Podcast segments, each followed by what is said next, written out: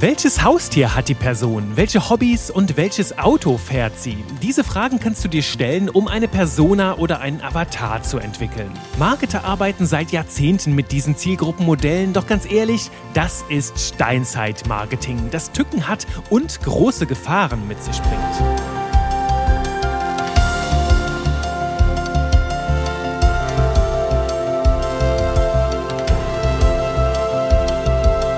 Guten Morgen, guten Tag oder auch gute Nacht, je nachdem, wo und wann du diesen Podcast gerade hörst. Ich bin's wieder, Juri Keifens, dein Trainer für modernes Copywriting, ja für verkaufsstarke Texte, die ganz schön lecker im Hirn sind. Und wenn du heute diesen Podcast hörst, kurz vor dem Einschlafen, um hier vielleicht dich von meiner sanften, warmen Stimme in den Schlaf wiegen zu lassen, dann wachst du jetzt wahrscheinlich auf und sitzt gleich kerzengerade im Bett. Vor allem dann, wenn du noch Steinzeit-Marketing betreibst. Also, wenn du noch voller Leidenschaft mit Personas und Avatarmodellen arbeitest, hat diese Folge das Potenzial, dich ganz schön wach zu rütteln, dein Hirn zu stimulieren und dich insgesamt für dein Marketing zu inspirieren. In den nächsten Minuten sprechen wir darüber, warum Personas und Avatare, diese lustigen kleinen Bildmodelle, die so ein bisschen aussehen wie so ein Steckbrief im Poesiealbum von früher, früher, warum die überholt sind und was der neue heilige Gral im Copywriting ist, den ich dir hier und in meinem modernen Copywriting-Kurs vermittle.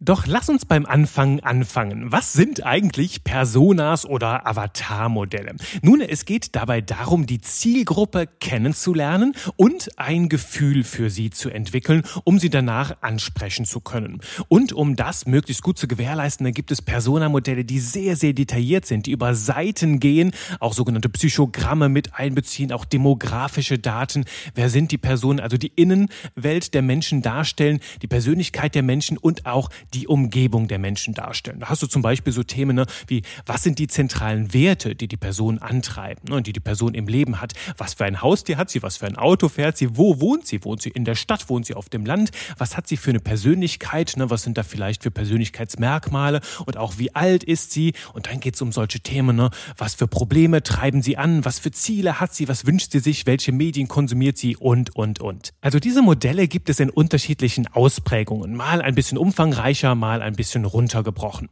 Und bevor wir jetzt tiefer einsteigen, ich dir meine Kritik an diesen Modellen präsentiere und natürlich auch meinen Gegenvorschlag vorstelle, will ich unbedingt klarstellen, jedes Modell ist besser, als sich gar keine Gedanken um die Zielgruppe zu machen. Also Personas und Avatare sind probate Mittel, um die Zielgruppe zu erforschen, um ein Gefühl für sie zu entwickeln. Doch weshalb ich diese Modelle seit Jahren nicht mehr verwende, hat folgende Gründe. Sie sind zu unspezifisch, zu unpersönlich und sie stecken Menschen Menschen in Schubladen. Damit meine ich, sie verführen uns dazu, ja Menschen in Schubladen, in Boxen zu stecken und ihnen so ein Stempel, so ein Label aufzukleben, die sind so und so und die denken immer und überall so und so. Denn die Wahrheit ist, wir Menschen sind höchst irrationale und vor allem auch sehr vielfältige Wesen. Wir Menschen sind nicht so und so, sondern wir sind in unterschiedlichen Kontexten, in unterschiedlichen Bereichen unseres Lebens mehr oder weniger andere Persönlichkeiten. Das heißt, wir verhalten uns auf unterschiedliche Art und Weise, je nachdem,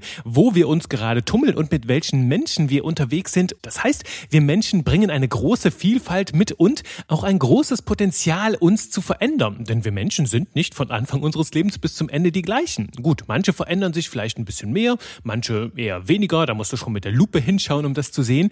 Doch ich sehe das alleine bei mir und auch aus meiner Erfahrung als Hypnose-Coach und NLP-Trainer. Menschen können sich verändern. Weißt du, wenn du mich vor 10 oder 15 Jahren getroffen hättest, dann würdest du mich nicht wiedererkennen. Ne? War damals vielleicht ja im Alter von, von 18, 19 so ein kleiner, pickliger, sehr introvertierter und, und scheuer Junge. Und heute eine ganz, ganz andere Persönlichkeit, weil über die Jahre ja eine Entwicklung stattgefunden hat. Ne? Unterschiedliche Einflüsse, Prägungen sind in mein Leben gekommen und haben mich verändert. Und teilweise habe ich diese, diese Einflüsse auch eingeladen und mich quasi auch selbst verändert. Lange Rede mit sehr viel Sinn. Wenn wir Menschen betrachten, dann ist das immer eine kontextspezifische Momentaufnahme. Das heißt, kontextspezifisch ne, hängt von der Umgebung ab, auch von jedem Lebensbereich, wo wir hinschauen und eine Momentaufnahme. Natürlich können sich Menschen wandeln, auch durch gesellschaftliche Veränderungen und, und, und. Was hat das jetzt mit Personas zu tun? Nun, ich war vor einigen Jahren mal auf einem Workshop, wo ich dann auch meine Ansichten zu Personas präsentiert habe. Und dann waren da ja, Menschen, die wollten mich eines Besseren belehren. Mir zeigen, dass das doch ganz gut funktioniert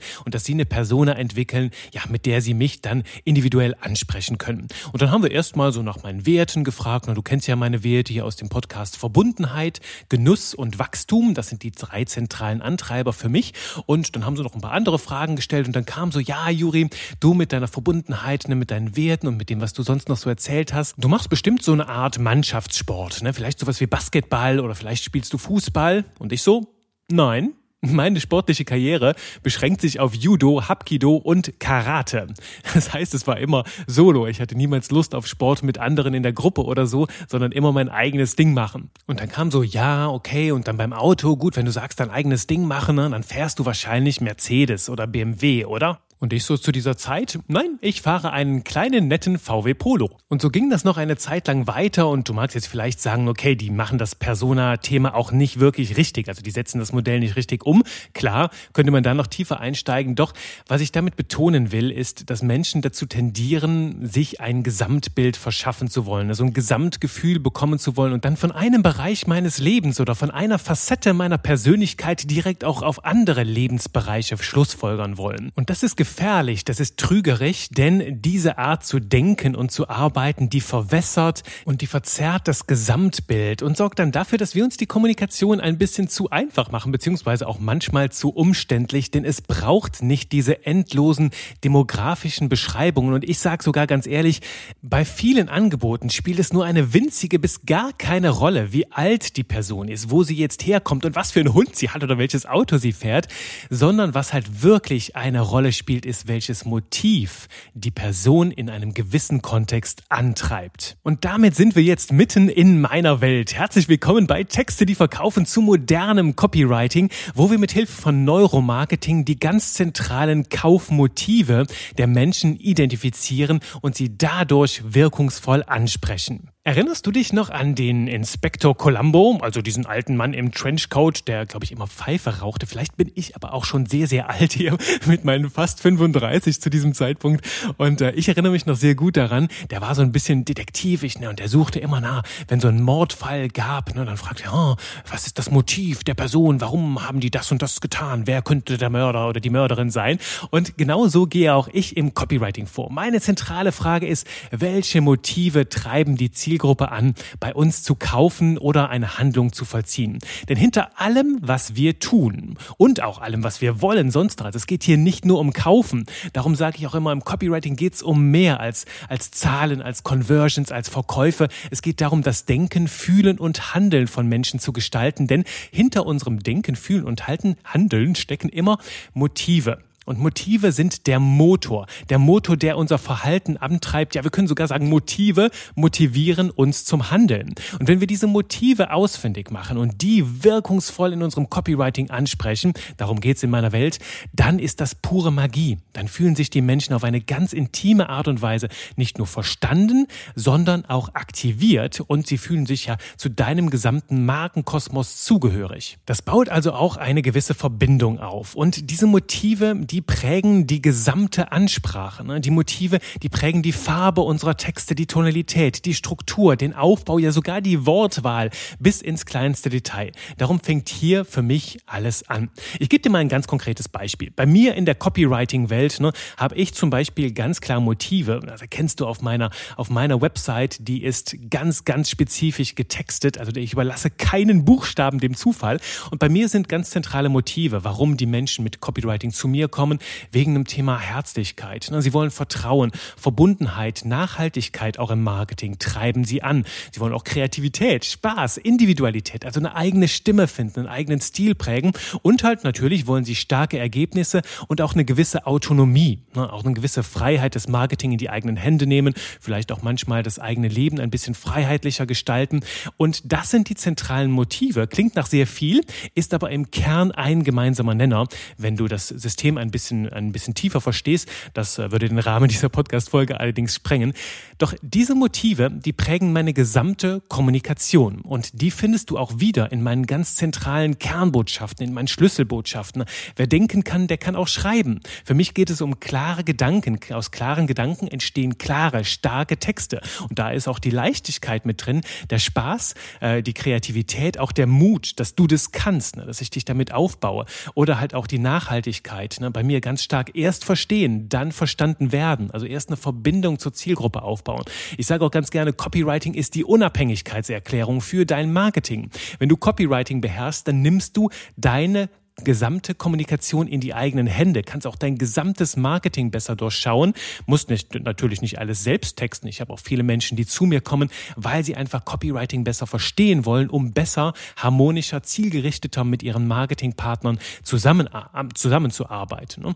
Oder ganz zentrale, ganz, ganz zentrale Positionierung bei mir. Ich stehe für ehrliches Verkaufen nach ethisch-moralischen Standards. Und auch da zeigt sich die Nachhaltigkeit. Du merkst, wie sich mein gesamter Kosmos um um ganz zentrale Motive dreht. Ich könnte jetzt aber natürlich ganz andere Motive bespielen. Ne? Wenn ich jetzt zum Beispiel sage, hey, ähm, mache, mache Copywriting ne, aus so einem Motiv wie Status, vielleicht Dominanz oder Prestige, dann könnte ich dir sagen, hey, lerne Copywriting, das ist der, das goldene Zukunftshandwerk ne, für fünfstellige Monatsumsätze oder auch dein Ticket in die finanzielle Freiheit zur Umsatzexplosion und, und, und. Du merkst, jedoch wie das plötzlich eine ganz andere Farbe bekommt, ne, eine ganz andere Farbe in den Texten, vielleicht auch andere Menschen anspricht, die andere Motive haben, weil sie zu mir kommen, weil sie Copywriting lernen wollen. Oder ich könnte Motive in, in den Vordergrund stellen, wie, wie so ein Gefühl der Sicherheit, der Struktur, maximale Orientierung bieten. Dann würde ich den Fokus legen auf psychologische Hintergründe in meinem Copywriting, auf Formeln, auf die Grundstrukturen wirkungsvoller Texte, also mehr in die Analyse gehen, vielleicht auch sehr, sehr viel mehr Tipps geben, sehr, sehr viel mehr mit Studien arbeiten, die ich natürlich auch kenne, die bei mir aber in der, in der Kommunikation gar keine Rolle spielen, weil ich mich auf ganz andere Motive fokussiere. Das mal einfach so ein kleiner Rundumschlag, damit du so ein besseres Gefühl dafür bekommst, was meint denn der Juri damit und wie sieht das ganz konkret in der Praxis aus. Also du merkst, die Motivik verändert die gesamte Kommunikation. Hm, ich gebe dir noch ein anderes Beispiel, um das noch plastischer zu machen. Stell dir mal vor, du und ich, wir machen jetzt ein Fitnessstudio auf. Ne?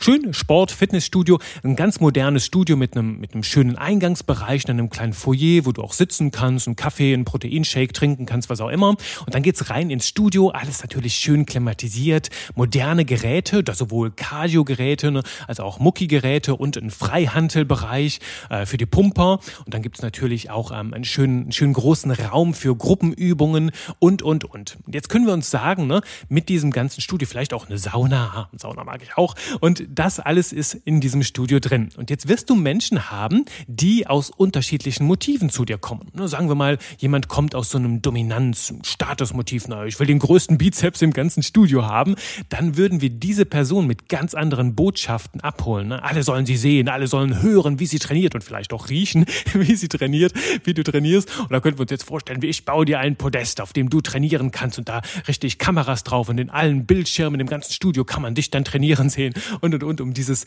dieses Status-Dominanz-Motiv zu bedienen. Na, also ist jetzt ein bisschen übertrieben, einfach total überspitzt. Doch den würde ich halt mit anderen Botschaften abholen. Würde ich sagen, hey, wir haben deinen Freien, Freihandelbereich, wo du ungestört trainieren kannst, wo du vielleicht auch ähm, dich selbst filmen kannst für deinen Insta-Account. Ne? Einfach um dem Ganzen halt auch, ja, die, diesen, diesen Erfolg auch nach draußen auszustrahlen.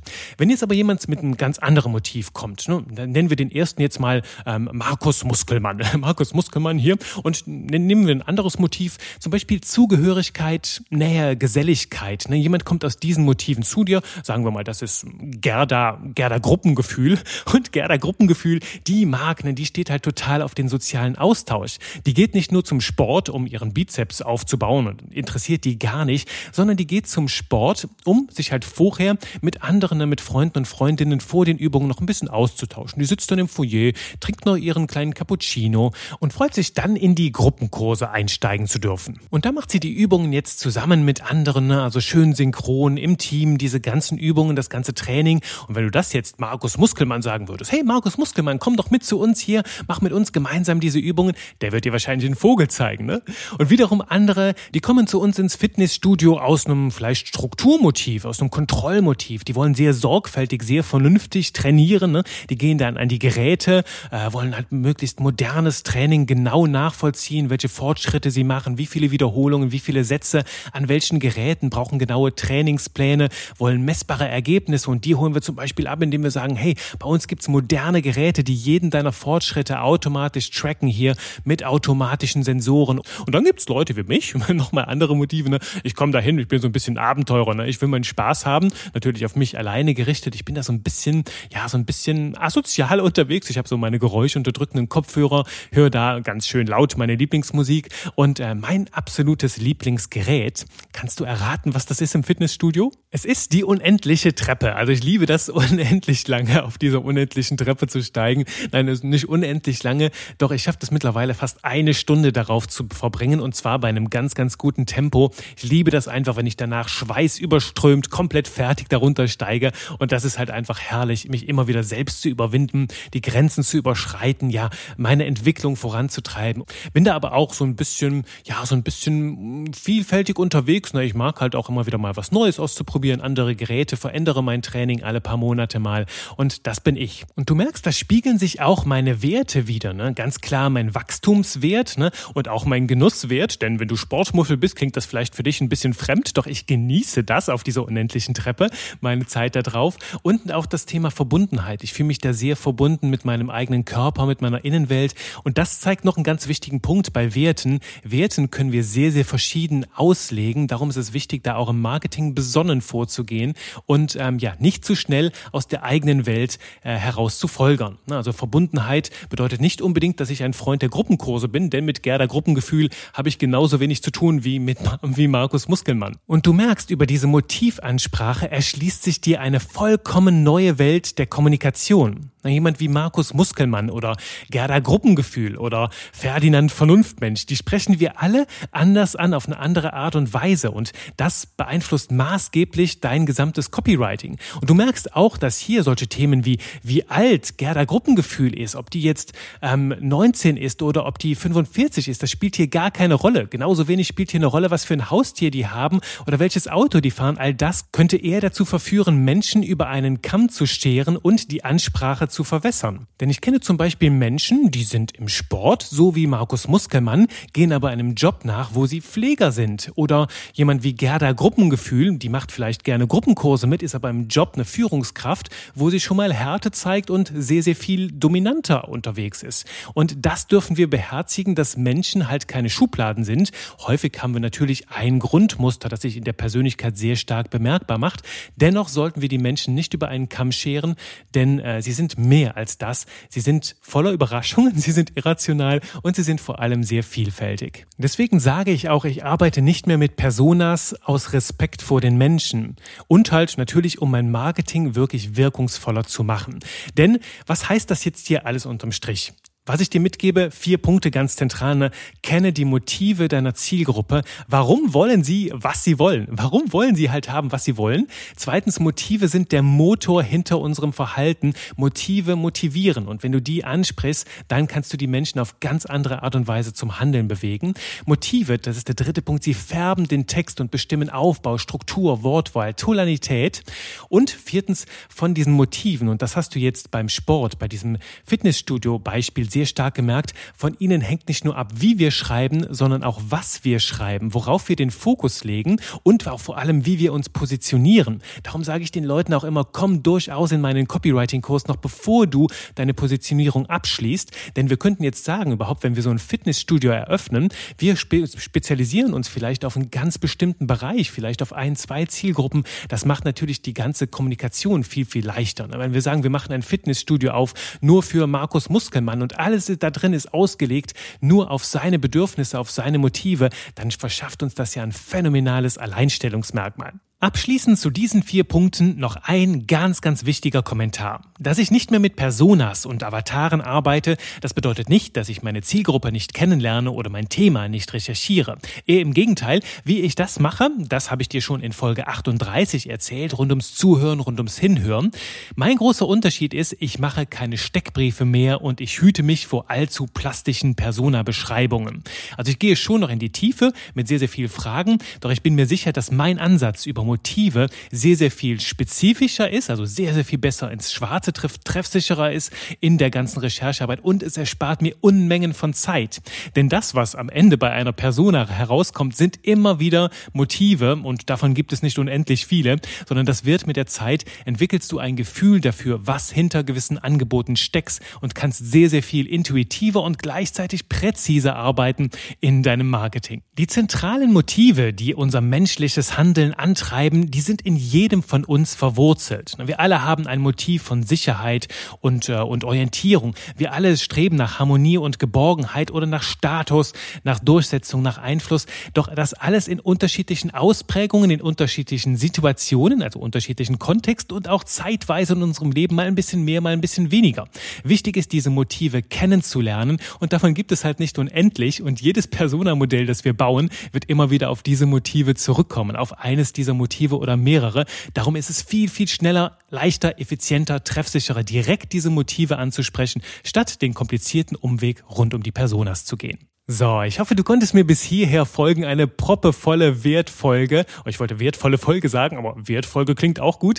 Ja, wirklich ein Meilenstein in diesem Podcast. Und wenn dich das angefixt hat, wenn dich das neugierig gemacht hat, dann bist du in meinem Copywriting-Kurs genau richtig. Denn da stelle ich dir mein einzigartiges, starkes System vor, mit dem du motivspezifische Ansprache in dein Copywriting bringst. Das lernst du bei mir in einer ganz besonderen Mischung, denn ich kombiniere das Ganze auch mit meinem ganzen Know-how und meiner Erfahrung als NLP-Trainer, als Hypnose-Coach und auch noch mit dem Best-of der Verkaufspsychologie. Das alles formt einen wunderbaren Cocktail, der schon sehr, sehr viele Menschen begeistert hat. Sowohl Selbstständige, ne, die ihr Marketing in die eigenen Hände nehmen, als auch Marketing-Begeisterte in Unternehmen oder auch Performance-Marketer. Alle machen große Augen, wenn sie dieses System entdecken können und dieses ganze Potenzial dahinter. Und ich freue mich auch dich mit meinem Ansatz zu begeistern und vor allem auch dein Gesicht zu sehen, wenn du diese phänomenale Welt mit all ihren Potenzialen und Möglichkeiten Möglichkeiten entdeckst und damit dann deine starken Marketingbotschaften formulierst, die bei deiner Zielgruppe mitten ins Herz treffen. Du kennst den Weg ins Glück www.textedieverkaufen.de. Da freue ich mich auf den Austausch mit dir. Jetzt sage ich erst einmal Danke fürs Zuhören und wir hören uns in der nächsten Runde Spaß mit Buchstaben wieder. Bis dahin, bye bye.